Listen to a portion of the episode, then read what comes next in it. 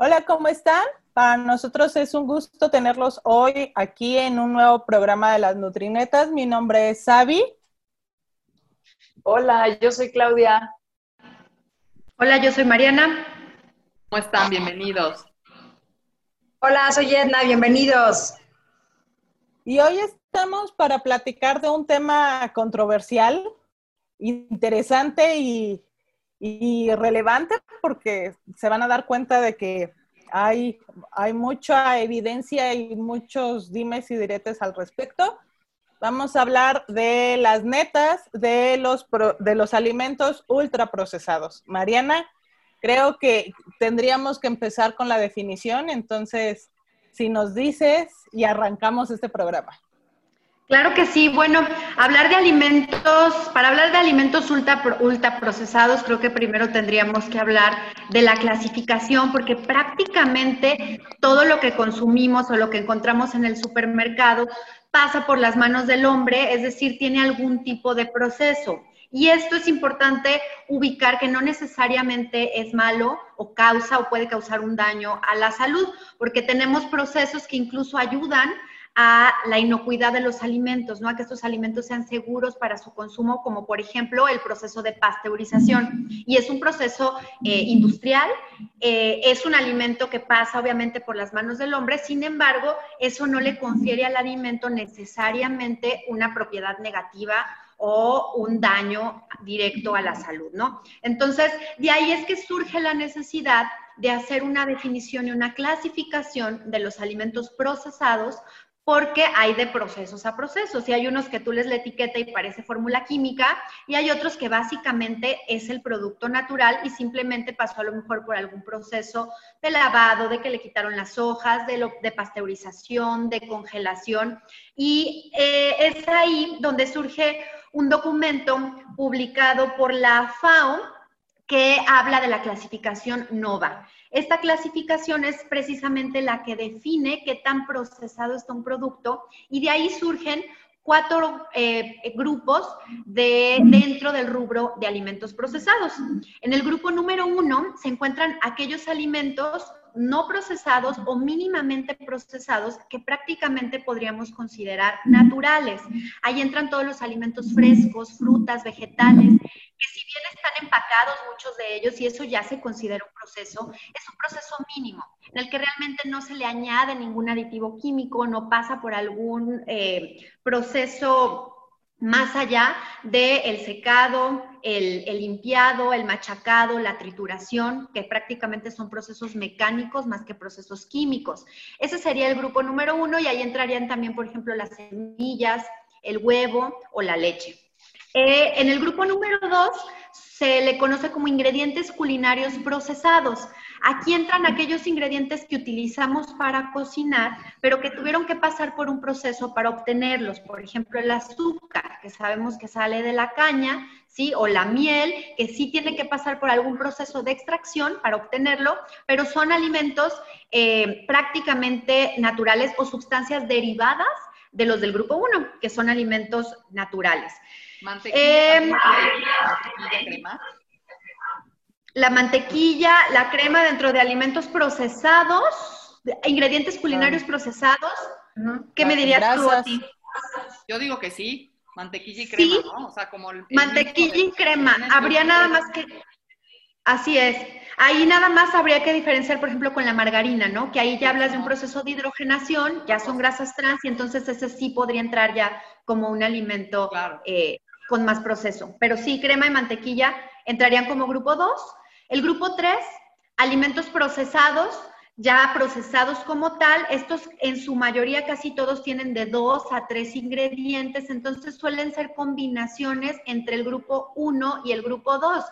Por ejemplo, las frutas en almíbar. Tienes un alimento del grupo 1 que es la fruta, pero ya tienes la combinación con el azúcar y creas un almíbar que es del grupo 2 y haces un alimento procesado y aparte eh, lo ofreces a lo mejor en una presentación o en un empaque distinto como es el hecho del enlatado, pero sin más aditivos.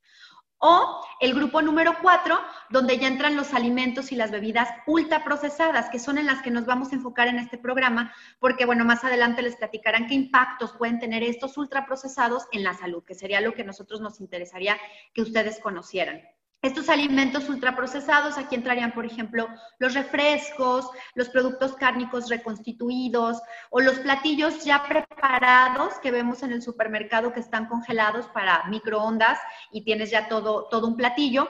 En estos, básicamente, no tienen alimentos del grupo 1, es decir, eh, eh, la mayor parte de sus ingredientes son... Eh, procesos o sustancias como la sal, el aceite, el azúcar que también mencionábamos, pero eh, más del grupo 2, más del grupo 3, un mínimo o nulo eh, presencia de alimentos frescos o alimentos en estado natural que serían los del grupo número 1. Entonces, estos alimentos sí ya tienen más aditivos como los aceites hidrogenados, que es lo que platicábamos de la margarina, proteínas hidrolizadas o aislados de proteínas, que pueden ser de suero de la leche, que pueden ser de soya, la maltodextrina, que es un carbohidrato, un tipo de almidón que se utiliza mucho también en la industria, el jarabe de maíz de alta fructosa, que es con lo que endulzan los refrescos, o como tal ya sustancias químicas como los conservadores, algunos antioxidantes, algunos derivados de vitaminas, otros sintéticos, pero que ya confieren eh, propiedades organolépticas, sabor, color, de forma sintética, ¿no? Y que por eso ya se les conoce como alimentos y bebidas ultra procesados. Tú, Sabi, no sé qué nos puedas platicar acerca del consumo, qué tanto se consumen este tipo de alimentos en México. Sabi, no, está prendido tu micrófono. Ahí está. Yo creo que es importante eh, partir de esta definición porque uno de los, de los debates que hay es que todo, todo al ser industrializado, todo es malo. Y realmente lo que vamos a ver es que lo que pone en riesgo la salud es el consumo elevado de estos productos. En, México, México es uno de los principales países consumidores de alimentos ultraprocesados y eh, se han estado haciendo estudios retrospectivos para ver cómo era antes el consumo y cómo ha ido evolucionando. Y resulta interesante que a principios del, 2000, entre 1999 y el 2000, en México se consumían 160 kilos por persona al año de productos ultraprocesados y hasta hace dos años, que es el último de los últimos datos que tenemos, eh, el consumo era de 214 kilos. Esto representa el 30% de la energía que consumimos al día viene de productos ultraprocesados. Y hay estudios que más adelante también los, los, vamos a discutir, pero hay estudios en donde dice que el consumo por arriba del 30% de la energía con base en productos ultraprocesados puede, aumentar el riesgo de desarrollo de enfermedades hasta un 44%. Entonces, no es dejar de consumirlos, pero sí limitar su consumo. Y este aumento en el riesgo se puede ver disminuido cuando el consumo de productos ultraprocesados está por debajo del 14% de la energía. ¿Qué es lo preocupante en México? que los principales grupos de edad que consumen la mayor cantidad de, alimentos ultraprocesados son los niños. Los niños... Y adolescentes, ¿no? Los niños, o sea, de la etapa preescolar a la adolescencia son el, grupo más vulnerable y de mayor consumo de este tipo de productos. Las zonas urbanizadas, eh, la zona centro y norte de la, del país y además está asociado un mayor consumo a un nivel socioeconómico más alto y también a un nivel educativo más alto. Que esto pudiéramos pensar que una persona con mayor conocimiento, con mayor información, pudiera tener opciones más saludables y preferir el consumo de, alimentos del tipo 1, alimentos más naturales, y no. Se ha visto que, que los consumos son son más eh, en el grupo de, mayor ingreso, pero también de, mayor nivel educativo. Y algo que eh, también es importante revisar en México, hay este tipo de estudios para ver el consumo de alimentos ultraprocesados, se ha desarrollado en varios países y más o menos las cifras de consumo están entre un 30 a Estados Unidos que ha llegado a reportar hasta el 60% del consumo de dieta em, eh, con base a alimentos ultraprocesados, pero lo que cambia en los diferentes países, más que el porcentaje de consumo, es el tipo de alimento. Y en México lo que más se consume son los refrescos o las bebidas azucaradas y los alimentos eh, de panadería. Y algo que ha pasado es que ahora en la cuarentena, eh, en el confinamiento, mucha gente empezó a, consumir este tipo de, alimentos. Entonces, sí, sí, sí es importante que consideremos no pelearnos al hecho de decir, eh, tengo todos mis alimentos orgánicos y los planto y, este, y tengo mi vaca y ahí este, ordeño yo la leche, porque al final la industrialización también nos sirve, como tú decías, Mariana, para mejorar la inocuidad de cierto tipo de alimentos, pero sí, sí cuidar el consumo. Y esto, a la larga, pues nos va a desarrollar un, consumo excesivo, daños en la salud, que es lo que Oti y Edna nos van a platicar. Así es. Que la verdad... Y fíjate, bueno, yo quería ahorita completar algo. Pero puedo, puedo comentarlo, es nada más para completar algo de, de Sabi. Yo me acuerdo también de un estudio que mencionaba que en los Estados Unidos sí efectivamente el consumo de alimentos ultraprocesados representaba hasta el 70% de la dieta. Y México, a pesar que tenemos una prevalencia de obesidad, sobrepeso y obesidad muy similar a los Estados Unidos, estaba por debajo de ese 70%, pero hay que analizar un poco más como muchos estudios que ahorita están publicando, que es si lo que relaciona con la obesidad es realmente el procesamiento o lo que contiene esos alimentos. Entonces, eso es lo que tenemos también que analizar para podernos dar cuenta esas relaciones que pudieran estar ahí involucradas en el impacto.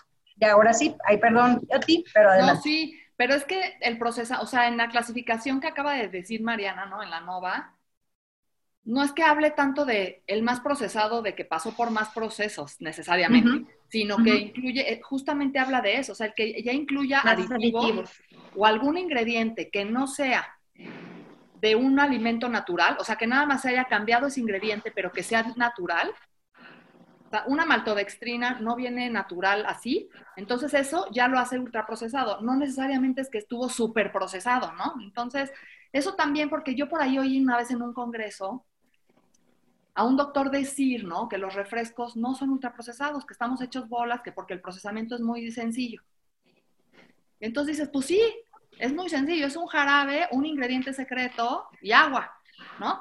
Pero ese jarabe y ese ingrediente secreto, los dos, no son de, ingredientes culinarios naturales, ni vienen de un alimento, ni nada. Entonces eso lo hace, en la definición internacional más aceptada, un alimento ultraprocesado, ¿no? Entonces, eso me parece súper importante como diferenciar. No es tanto qué tanto se procesó, sino qué tanto le añadieron cosas hechas no de alimentos.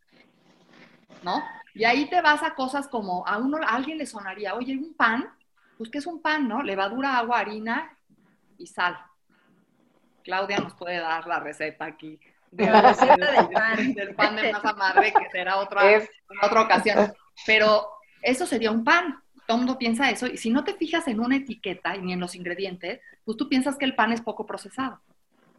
Pero si tú vas a ver cualquier pan de caja, y los reto, vayan y vean los panes de caja, el que sea integral, de granos, con linaza, sin linaza, fibra, alto en fibra, bajo en fibra, sin grasa, como quieran, todos tienen entre 20 y 26 ingredientes en su lista. Y el segundo es azúcar o jarabe de maíz de alta fructosa. O, cuando un pan tiene 20 ingredientes. Ese es el problema. Ese es el problema, que uno en su cabeza puede decir, pero el pan es pan, siempre lo hemos comido. Mi mamá siempre me dice, es que siempre hemos comido pan. Sí, pero el pan que usábamos en hace 20 años o 40 años no es el mismo pan que nos venden ahora. Pero mejor cómprate entonces un bolillo, pues, o sea, un virote o una telera, como le dicen ustedes. ¿no? De qué tanto los nutriólogos ya tenemos que cambiar también pues no es pan integral, los nutriólogos y todos, no es tanto pan integral, pan con fibra, que me, que me vendan mercadológicamente, sino el más artesanal, el que utilice ingredientes de la naturaleza, poco procesado, o sea, una, un, este, una levadura, agua, dos, tres ingredientes más y ya, ¿no? Entonces tal vez ahí de bolillo y la fibra lo obtengo de otros lados, o de un, ¿no?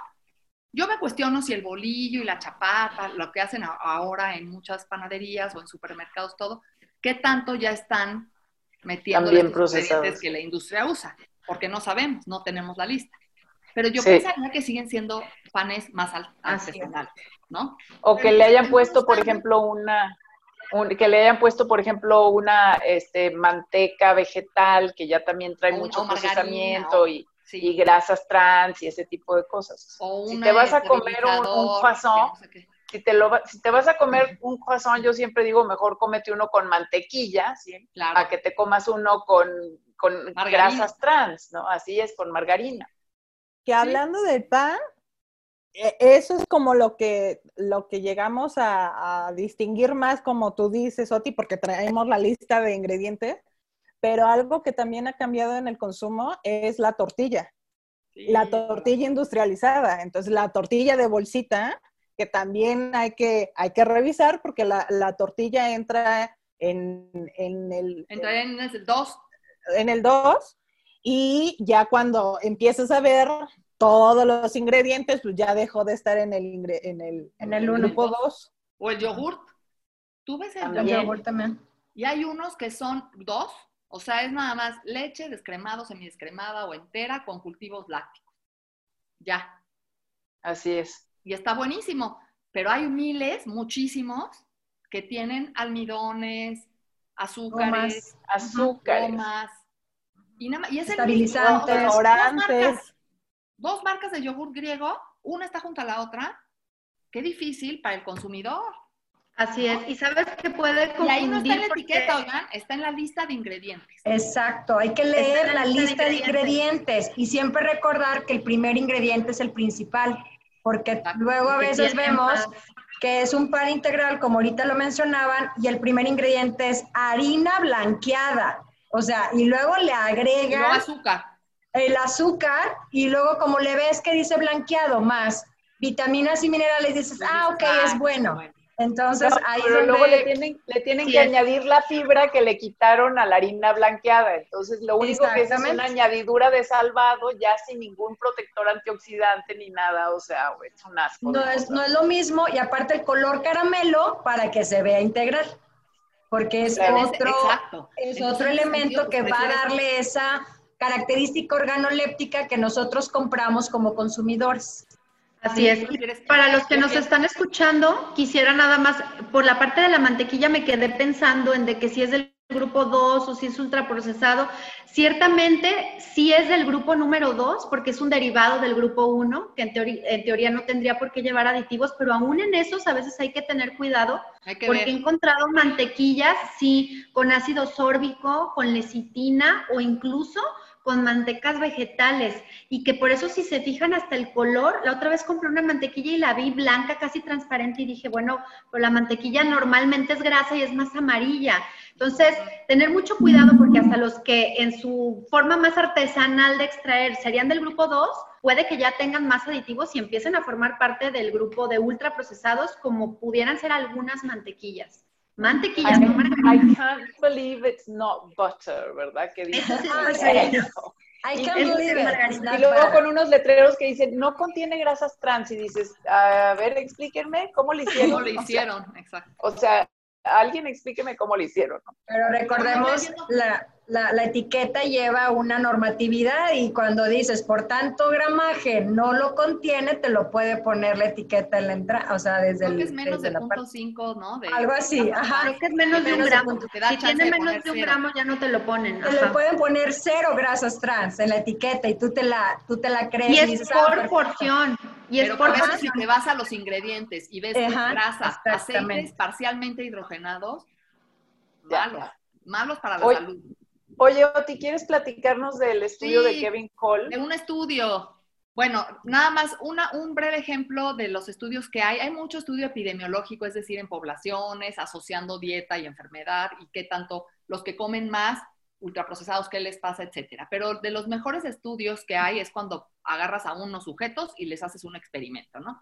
Y en este ensayo clínico, que es un estudio experimental, eh, que está publicado en la revista Cell Metabolism del Dr. Hall, del año del 2019 apenas, eh, lo que estudiaron fueron muy poquitos pacientes, 10 mujeres y 10 hombres, los metieron al hospital sanos, pero lo que hicieron fue darles la dieta, o sea, darles de comer, de desayunar, comer y cenar, ellos controlando la dieta. Esos son estudios de dieta controlados que realmente pues, tienen alta calidad, porque les das tú la dieta, no es de que el paciente siga la recomendación.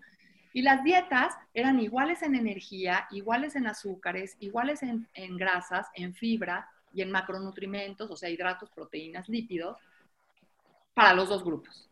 Aleatorizado, al azar, escogieron un grupo o al otro, y después de 15 días, de 14 días, ese grupo pasó al otro grupo y el grupo que le tocó no ultraprocesados pasó al grupo de ultraprocesados. Entonces se cambiaron, ¿no?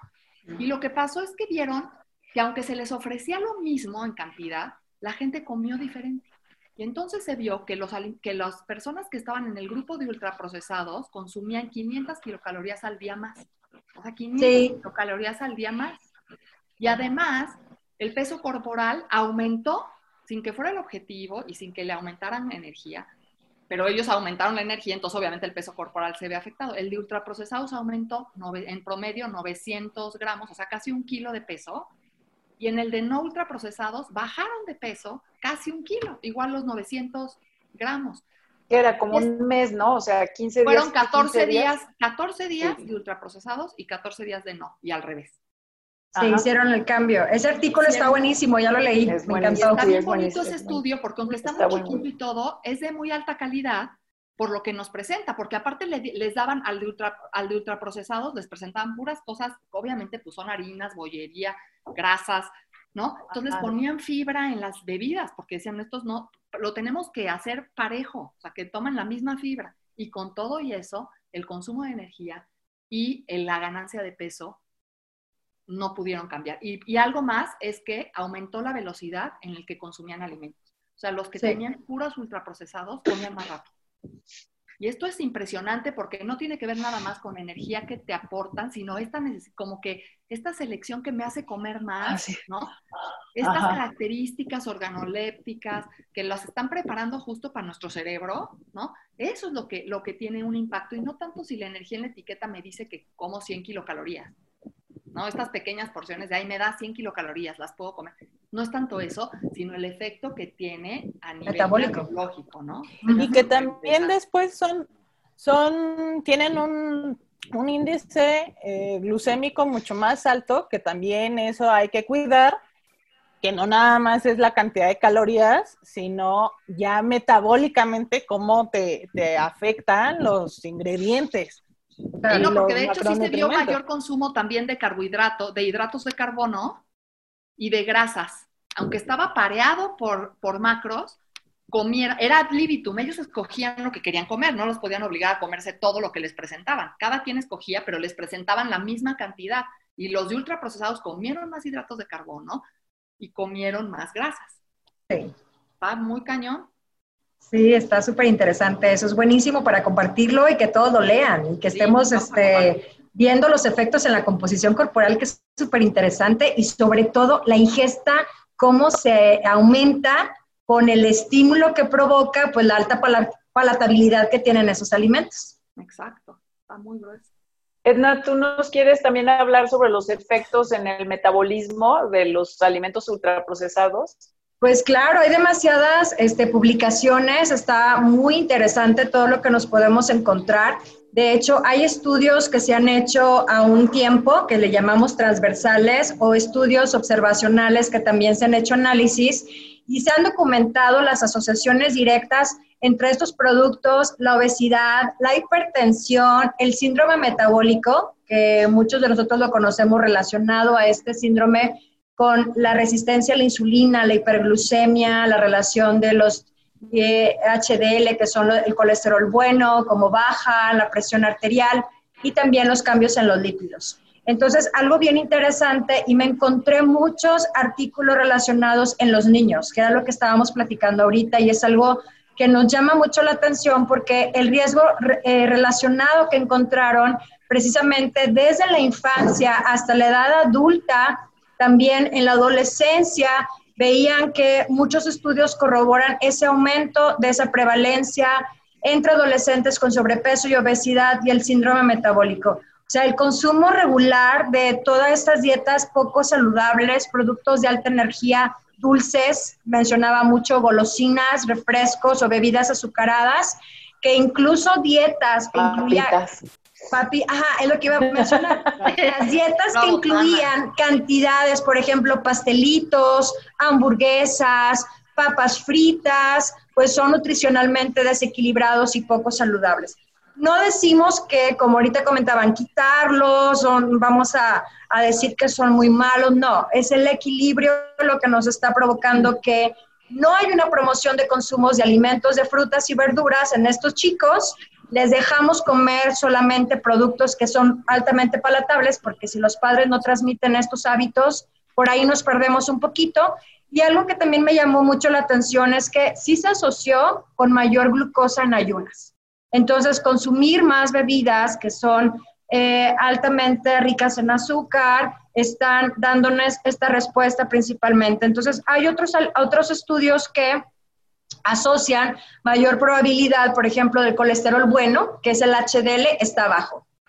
Y también nos marca mucho esa glucosa elevada, pero otros estudios marcaban que no asociaba, por ejemplo, con la elevación de triglicéridos o circunferencia de cintura o presión arterial. Pero algo que me llamaba mucho la atención de las investigaciones es que sí podemos ver cambio en colesterol, podemos ver cambio en el colesterol de baja densidad, que es el colesterol que le llamamos malo, pero otros estudios nos decían que no. Entonces, lo que podemos encontrar en la literatura es que faltan buenos diseños metodológicos para entender todas estas asociaciones. Sí, que algo que nos decía mucho, que faltan estudios longitudinales que son necesarios para confirmar estos resultados. Efectivamente, sí vamos a encontrar mayores cambios a nivel de lípidos, a nivel de glucosa. Ahorita mencionaba Otilo de la ganancia de peso, que llegamos a incrementar nuestro consumo calórico porque nos provoca más ganas de comer, pero todavía nos faltan muchos diseños. Esto es lo que me gustó mucho porque había estudios que decía, hay clara necesidad de estudios adicionales particularmente que usan diseños longitudinales. Longitudinal significa que estudian a las personas por largo tiempo para que podamos particularmente usar diseños que tengan también eh, algunos controles con algunas variables confusoras para confirmar potencialmente en diferentes poblaciones y determinar si este consumo de alimentos ultraprocesados se está asociando a la obesidad, a esas enfermedades cardiovasculares independientemente del contenido de nutrientes. Entonces, hay mucha, hay mucha información muy interesante, hay que leer muy bien, pero hay que ver también los estudios, cómo los están manejando. Me encontré una corte, por ejemplo, de más de 15 mil, casi 15 mil estudiantes universitarios de eh, Navarra, en España, y ellos lo siguieron, o sea, ya aproximadamente un tiempo hasta sus 40 años, desde los veintitantos de 30 y 40, vieron una relación con ese consumo de ultraprocesados y el nivel de hipertensión. O sea, ahí empezaron, hay muchos estudios que ya manejan esa parte longitudinal y dices tú, bueno, el consumo de sodio, el consumo de sodio que estamos también eh, revisando en este tipo de productos y sobre todo cantidades de azúcar y grasas, los tipos de grasa que se utilizan en la industrialización, que son las que pueden provocar principalmente estos cambios en el colesterol sobre todo disminuyendo el colesterol bueno y aumentando el que le llamamos colesterol malo. Por eso todavía hay mucho por qué, por qué pensar y tomar mejores decisiones en estos alimentos. y ahí, Edna, como tú decías, el, eh, de los estudios que se están investigando más son en poblaciones infantiles. En México, el, un tercio. pantalla mientras acabas, Sabi, nada más voy a compartir una pantalla, perdón.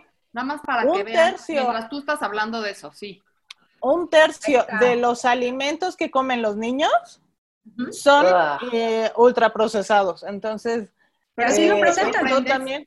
Se me hace poco. y así están los restaurantes. Cuando yo, voy literal y, ves un menú y dices, ¿cómo le voy a dar eso a mi hijo? Eso no es comida real para mi hijo. Pero es el menú infantil. A mí sí se me hace menús infantiles. Esos menús infantiles en los restaurantes es lo que acabo de mencionar con la relación del síndrome metabólico en niños y adolescentes. O sea, no podemos como padres de familia decir, bueno, no, no es algo, ay, que porta poquito, no, porque lo, usamos diario en, nuestro, eh, en nuestros alimentos. Ojalá. Y ahí no hay ni frutas ni verduras tampoco. puro almidón, carne procesada y azúcares, carne procesada y harinas refinadas. Eso es lo que hay. Búscate otra cosa. Ni modo que se coman ese perejil que está ahí con ese hot dog. Y la lechuga, obvio no. claro que no. Y la fritura. que se la coman no cubren con los requerimientos. Almidones y frituras, que es lo que ahorita mencionaba, que incrementa la densidad energética y muchas veces estos chicos también tienen menores niveles de actividad física. Entonces empezamos a ligar todo un entorno que está dificultando pues eso es lo que queremos con los chicos, de que haya mejor alimentación, una alimentación que fomentemos lo que hemos dicho, una, un, alimentos reales, lo que todo el mundo ahorita estamos tratando de promover en nuestras dietas. Yo sí, yo sí diría que, que ¿cómo se llama? O sea, sí, sí, esa parte del equilibrio, de no, no prohibir, ¿no? Pero yo me he quedado pensando estos días, justo, por Twitter y lo que uno ve, ¿no? Eh, no es lo mismo prohibir que promover una buena selección. O sea, el que yo esté diciendo hay que seleccionar bien, no implica que yo te diga prohibir, pero voy a ir a, lo mínimo de esto. O sea, sí le vamos a tirar nada. si puedo nada de esto, nada. El problema es, que tanto me puedo adherir, porque el ambiente me promueve que lo coma, hay muchísima biodisponibilidad, pero entonces, no, pero nuestra meta es nada, lo mínimo, nada de esto. Así es. equilibrado Exactamente. que hoy en la mañana es lo que Claudia nos iba a platicar el día de hoy con respecto a esta parte, conductual. Hoy en la mañana me encontré un, un, artículo que me, que me pareció como muy interesante, que es así un estudio transversal sencillo, pues en Brasil, en donde encontraron, por ejemplo, que el incremento en la confianza que tienen los padres en, en, preparar sus propios alimentos está directamente asociado con la disminución del consumo de alimentos ultraprocesados. Y esto me parece como su, mismo después de ajustar, ¿no? Por algunas variables este, sociodemográficas. Entonces, ahí lo que tenemos es que si tú también, si tienes papás que no saben cocinar, que generalmente son los que, bueno, van, o sea, porque el tema es mucho, por ejemplo, el tiempo, ¿no? ¿Qué tanto tiempo tienes para preparar, por ejemplo, un desayuno o una o llevarles una lonchera saludable a tus hijos a la escuela? Entonces, y, están, yo le digo muchos a los niños, a los, estudiantes, ¿no? Están las mamás que se paran, ¿verdad? O sea, les dan, se paran en, en la tiendita, compran el desayuno y aparte la, lonchera, ¿no? Y que que se van a llevar. Y entonces ahí estás comprando como doble tanda de los ultraprocesados, porque también los papás no tienen mucha confianza en qué y cómo van a preparar estos alimentos. Entonces, eh, ahí es como aprender también, obviamente, que los papás aprendan a cocinar y que enseñen a sus hijos a cocinar, porque si también enseñas a los hijos a cocinar, ahí también tienes mayor posibilidad de que ellos también se vayan llevando esta práctica pues después, ¿no? También me encontré otro artículo precisamente ahora en la mañana publicado ya también con resultados del COVID, eh, de, de, un grupo de 600 voluntarios en donde hicieron un cuestionario sobre conductas alimentarias, pero también lo relacionaron con preparación de comidas y todo, y dividieron a la gente en segmentos de los que sí se involucraban en preparar alimentos, los que tenían como eran más conscientes de su salud, los que eran menos conscientes de su salud. Y los consumidores que reportaron tener un, comportamiento en donde incrementaban su consumo de, bueno, esto no es ninguna novedad, pero así salieron los resultados también. O sea, los consumidores que reportaron tener un mayor consumo de alimentos ultraprocesados fueron los que no tenían absolutamente ningún interés en su salud. Entonces es también como la parte de de cómo le hago para motivar a alguien que la salud sea también como un, esté en, la lista, en de menos en tu lista de, 10 este, cosas más importantes que quieres en tu vida, o no sé, algo, ¿no? Pónganla por ahí en algún lado. También nada más, o sea, esto yo creo que me da para mucho, pero el tema también está relacionado con, eh, me estoy metiendo un poco al tema de Edna, pero es como, eh, eh, o sea, el tema, de, o sea, cuando comes ultraprocesados, ¿qué diablos le haces a la microbiota de tu intestino? o sea, la barres. Entonces, al barrerla ahí también estás hablando de que el consumo de ultraprocesados va a generar cambios en la microbiota que también está relacionado con cambios neurodegenerativos, ¿no? O enfermedades neurodegenerativas. Y todo este consumo entonces también de dietas como muy ricas en grasas, muy ricas en hidratos de carbono simples, están asociados a neuroinflamación y a función cognitiva. Y entonces luego ya te preguntas, bueno, también la función cognitiva y qué tanto tiene que ver y cuál, o sea, entonces es como una cadenita, ¿saben? Así de, a ver, ultraprocesados, microbiota, degeneración neurocognitiva, más inflamación, más... Exactamente, se vuelve una especie de bola de nieve espantosa. Finalmente, ya nada más así para cerrar, las estrategias realmente para la reducción de la compra y del consumo de los alimentos ultraprocesados es la planeación Punto. O sea, yo, yo, diría que esa es la más importante, porque es, tendrías que decir, a ver, ¿qué voy a comer? ¿Sale? Me tengo que ir con mi lista del súper. Entonces, y no es tanto nada más la lista del súper, es un paso para atrás, o sea, ¿qué voy a comer? A ver, y este tema de, o sea, hay evidencia de que si la familia se sienta también a planear, a ver qué quieres comer tú, a ti qué te gusta, este, entonces planeo, cocino, planeo, compro mis menús de una dieta en donde también tomas en cuenta como la, ah, pues a mí me gusta pizza, sale, pues te gusta pizza, pero ¿cómo la hacemos? ¿No? O sea, no vamos a comprar una ya preparada que tiene muchísima de nada. Podemos prepararla también en casa, ¿qué le vamos a poner de verduras? A ti te gusta con esto, a mí me gusta con esto, sale. Planeación de menús, compra de menús. Si vas a tener, eh, o sea, preparación de snacks o colaciones saludables, o sea, pensar, por eso la planeación, cuáles van a ser tus colaciones saludables. Y entonces estás hablando de que no, no son barritas o que si te vas a poner a hacer barritas, entonces hazlas tú y prepáralas en casa. Galletas. Galletas, exactamente. en casa. Sí, y, y, frutas, no sé, con nueces o algo que tengas preparado. Y por ejemplo, para niños y para adolescentes es muy, muy importante hay muchas mamás que tienen, ¿no? Ya saben, que compran kilos de jamón. Y dices, ah, eso también. o ¿qué vas a hacer? O sea, salchichas y jamón. O sea, yo tengo dos hijos varones este, que están entrando a la adolescencia y digo, pues eso no, no, todavía no les entra la super hambre, ¿verdad? pero, pero no pues, o sea, no les vas a comprar jamón porque si no se comerían 400 gramos de jamón en una sentada en una tarde, así cada uno. Entonces, ¿qué les vas a preparar? Tener no, este, pollo desmenuzado o carne de puerco desmenuzada, lo que sea, para que ellos se puedan también preparar sus sándwiches y sus lonches y sus quesadillas y sus cosas y les entra el ataque de hambre. Entonces, también la planeación, ¿no? La cocinada con los hijos, etcétera. Y, a mí me gustaría comentar algo para antes de que termine Mariana, que a veces pensamos que sale más caro comer saludable y no. Realmente la mayoría de la población compra mucho fuera de casa y sale mucho más caro que lo que tú puedas preparar, porque ahorita mencionabas la pizza, este, nos hacemos, este, horneamos un pan, o hacemos las galletas, las barritas, y encuentras hasta granola, es súper fácil de preparar que tú dices, qué rico, qué diferencia y el costo disminuye muchísimo. Entonces, una parte también importante aquí es la economía. Creo que hay que resaltar que efectivamente nosotros desde la planeación de menús podemos mejorar mucho ese apartado y sí disfrutar de vez en cuando un platillo, lo mejor que yo pueda comprar, pero siempre les digo, vigila la calidad, porque muchas veces no sabemos qué es lo que estamos comprando y la calidad de los alimentos, ahí es donde funge esta parte importante para el cuidado de nuestra salud. Ahora sí, doña Mariana. Gracias.